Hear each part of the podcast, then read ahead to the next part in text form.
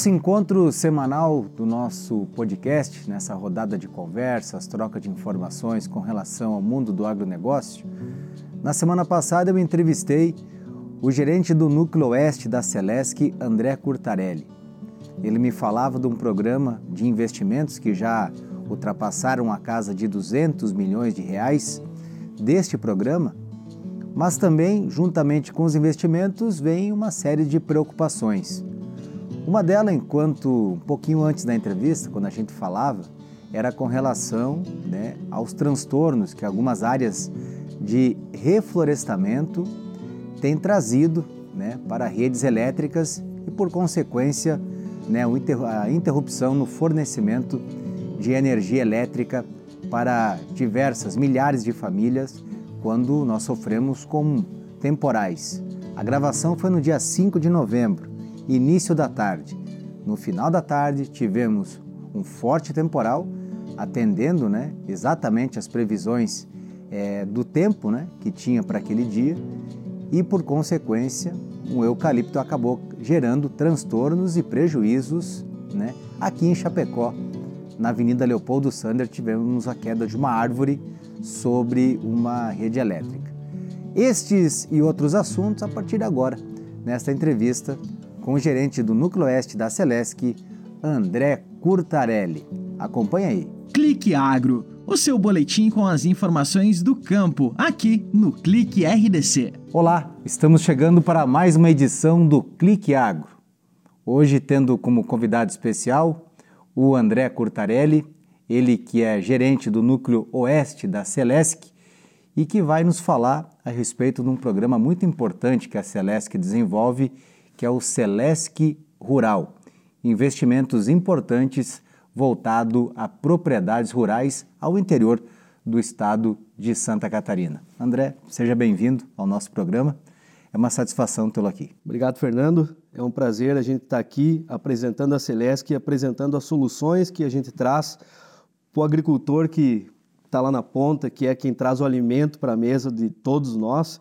Então, é uma satisfação muito grande estar aqui prestando contas também do, do que a gente vem fazendo e o que nós viemos trabalhando. E esse olhar da, da Celesc com relação a esse programa, que tem no seu planejamento milhões de reais previstos aí não apenas para a região oeste de Santa Catarina, mas para todo o estado. É, é um programa inovador no Brasil, né? A Celesc é, deu o pontapé inicial nisso, que nada mais é do que a gente cuidar das pessoas do campo. Nós termos uma atenção especial para essas pessoas que têm o seu dia a dia sofrido, e, e a gente sempre brinca, mas num tom de seriedade, né? A ave, o suíno, eles não têm sábado, eles não têm domingo, eles não têm feriado e eles precisam ter esse, essa qualidade de energia para que a propriedade cresça, para que se desenvolva o agronegócio aqui no nosso estado e que a gente possa dar esse subsídio para que os agricultores permaneçam nas suas propriedades, mais que isso, que os seus filhos também queiram permanecer na, na propriedade rural. E quando falamos em valores, investimentos, como é que está previsto esse planejamento principalmente agora sim, focado para a região de Chapecó, região oeste de Santa Catarina. É, é importante a gente deixar claro a região oeste de Santa Catarina, nós envolvemos desde Joaçaba até a fronteira com a Argentina. Então é uma grande é região, é, é uma grande região oeste. E nós temos uma preocupação muito grande, Fernando, porque nós temos 77% da produção de suínos do estado de Santa Catarina está na região oeste. 72% da produção avícola está na região oeste. Então nós precisamos, nós devemos estruturar e dar a condição adequada para que esse segmento se desenvolva ainda mais, porque hoje o alimento, o mundo precisa de alimento. Então a nossa região ela está totalmente inserida nisso e a gente vem desenvolvendo um trabalho desde 2009 com grandes investimentos, né? Na casa eu buscava algumas informações, é na casa de 50 milhões de reais o plano de trabalho, né? É, a gente já investiu mais de 200 milhões. A, a próxima etapa que nós vamos investir 200 milhões no estado de Santa Catarina. A próxima etapa do programa, que vai ser licitado agora, são mais 50 milhões de reais só para a região oeste. E os desafios desse, desse programa de investimento, né? O Celesc Rural, ele vai buscando fazer uma expansão expandindo para atender essa grande demanda que nós temos na, no agronegócio de Santa Catarina. São números expressivos, a gente destaca aqui constantemente recordes né, com relação a produções, né, mas existem desafios, né, que inclusive gostaria que você colocasse aqui, porque além de você, a gente conseguir é, vê-los, visualizá-los, é importante que exista uma conscientização para que esses desafios possam ser superados. Sim. Olha só, Fernando, nós investimos, né, nós fizemos, uh, em tese, esse programa, o, o, qual, o que, que ele é na prática, né? Nós trocamos as redes NUS por cabos protegidos. Nós colocamos uh, religadores automatizados na rede, a gente faz troca de cabo, troca de poste, enfim, é feito um investimento em alguns lugares que são monofásicos, a gente passa para trifásico, dependendo da carga, é feito monofásico para monofásico, mas é feito investimento grande, né? E, e quando acontece temporais ou é, esses fenômenos que aqui está muito suscetível na nossa região, a gente tem notado que nós estamos sofrendo mais com a vegetação na, na rede da Celesc. É um desafio. É um desafio.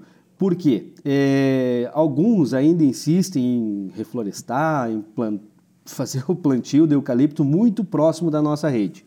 O eucalipto ele tem um problema do início ao fim do ciclo dele. Quando ele é novo, ele é muito instável. Então, qualquer vento ele balança demais e ele tende a cair. Quando ele é mais antigo, ele solta muita casca. E essa casca acaba caindo na nossa rede também, sendo prejudicial. Quem sente muito isso são os agricultores que estão lá. Geralmente, a pessoa que planta o eucalipto, ele não mora lá, ele mora na cidade. Né? Ele tem aquele reflorestamento para uma renda futura. É um investimento, né? É o investimento dele. Mas esse investimento sem a conscientização necessária, ele acaba trazendo prejuízos para a concessionária, mas muito mais prejuízo para a pessoa do campo. Porque num temporal, como nós tivemos alguns dias atrás, cerca de 15 dias atrás, nós tivemos regiões que ficaram até quatro dias sem energia elétrica. Mas, pô, mas quatro dias? Sim, quatro dias. Por quê, Fernando? É, nós tivemos ah, muitos eucaliptos que caíram sobre a rede e aí ele danifica o cabo, o poste, o transformador, o religador. Então, todo aquele investimento que foi feito acaba indo por água abaixo e acaba trazendo prejuízo para aquela população porque é, o, o, cabo protegido que nós colocamos ele é mais resistente. Então, quando cai um eucalipto, ele acaba derrubando, quebrando poste, e às vezes ele é um, causa um efeito dominó. Ele derruba dois, três, quatro postes e deixa toda essa rede no chão, o que traz um tempo de restabelecimento maior. Com relação a isso, né, a, a Celesc ela cresce a, a cada ano né, em estrutura, em tamanho e também responsabilidades através de um processo de diálogo, André. Você acredita que, de repente, as pessoas que praticam esse tipo de investimento, pegamos como exemplo a questão das, dessas áreas de reflorestamento. Existe uma forma de fazer uma composição, se buscar uma orientação com relação para que esse tipo de transtorno né, ele não ocorra e, ao mesmo tempo, não venha prejudicar quem precisa tanto do fornecimento de energia na sua propriedade? Eu tenho feito um trabalho com as câmaras de vereadores, com as prefeituras locais, porque as nossas cidades, em grande parte, elas são cidades pequenas aqui no Oeste, né? Sim. Nós temos cidades com 2 mil, 3 mil, 4 mil habitantes. Então, o, o, a Câmara de Vereadores, o município, o prefeito, ele é uma referência local, mas ele também, o vereador, ele, ele é de alguma comunidade. Né? E esse pessoal que faz o, o reflorestamento, que faz esse plantio, por vezes ele não conhece, ele não sabe. Então a gente tem feito um trabalho de diálogo, né, de, de trazer todas as entidades para que a gente trabalhe junto e consiga conscientizar as pessoas, conscientizar as pessoas do campo, mas também aquelas da cidade que fazem esse reflorestamento, que ele mantenha a margem adequada, que ele mantenha o distanciamento adequado da nossa rede para que num temporal, num evento climático, aquela população lá que, que planta, que tem seu aviário, que tem o seu, o seu suíno, não sofra com a falta de energia elétrica por tanto tempo, por conta de um poste no chão, cabo no chão. Então a gente tem feito esse trabalho para conscientização. E é um trabalho que ele precisa ser feito é, é, é de formiguinha, né? exatamente, é de formiguinha. A gente precisa conversar, explicar, dialogar com a sociedade e mostrar o quanto é importante manter essa margem de distanciamento. André, nós temos falado muito, né, a nível de Brasil principalmente, né, a questão da crise hídrica e os desafios que ela tem colocado aí a nível de Brasil e Santa Catarina, Santa Catarina não foge à regra. Com relação a essa, esse tipo de situação, assim, ah, é um assunto muito pertinente, muito atual. O que falar dessa situação? Porque é, acaba impactando e acaba também aumentando a questão dos custos, né? Sim, Fernando. Nós temos a, a crise hídrica, ela está totalmente relacionada ao custo de geração de energia elétrica. Quando falta chuva, é necessário que se acione as termoelétricas. O custo de geração de uma termoelétrica ele chega a 10 vezes o valor de uma energia, de uma usina hidrelétrica. Sim. Então, é, a crise hídrica ela está totalmente é, relacionada a isso. Nós temos um, um parque gerador no, no centro-oeste do Brasil que representa 65% da nossa geração de energia no Brasil. É muita coisa, né? É muita coisa. Então, não chovendo nessa região, ela prejudica o, o, o, contexto do Brasil todo. O efeito cascata. Um efeito cascata. Então, existe um sistema interligado nacional e existe uma câmara comercializadora de energia elétrica. Tudo isso está atrelado e esse preço é diluído através dessa, dessa comissão que faz a divisão de valores e acaba é, repassando esse custo para o consumidor final, através da bandeira tarifária que, que nós pagamos. Estamos gravando esse programa, hoje é dia 5 de novembro, às 14 horas e 22 minutos. Eu conversava com o André minutos antes de nós entrarmos na entrevista aqui e você tocou num assunto que é muito pertinente e que é importante que as pessoas elas se atenham né, a esses detalhes.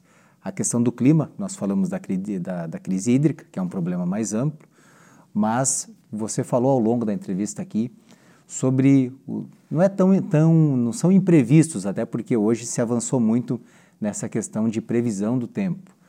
Mas a questão de temporais de intempéries né isso tem sido algo é algo muito presente na vida de quem atua na Celesc porque de um dia bonito ensolarado de repente fecha aí é vento é chuva é granizo isso é uma constante hoje né se comparado a outras épocas isso tem sido ocorrido com mais frequência.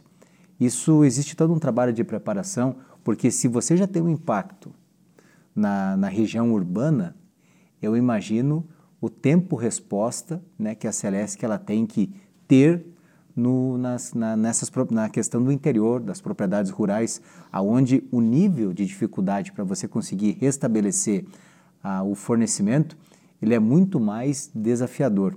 Falando um pouquinho dessa situação, que é uma das principais dificuldades hoje no trabalho da, da, da Celesc. E eu tenho certeza que o programa, essa destinação de recursos aqui, também tem uma previsão até para essa situação que tem que, como eu, como eu falei, né? Você tem que ter um tempo-resposta muito rápido. Sim. É... Primeiro, vamos, vamos começar pelo fim. Isso. É... Com relação ao tempo-resposta, a gente tem investido muito na nossa rede em religadores automatizados. O que, que isso representa? Antigamente dava um evento, né, um evento passageiro na rede, é, caiu um galho, é, desligou a rede. Nós tínhamos que mandar uma equipe até o interior para ele poder ir lá, antigamente falava, né, bater a chave. Isso. E aí recompor o sistema naquela comunidade. Hoje, com os religadores automatizados, isso não acontece mais. Isso é feito de forma remota.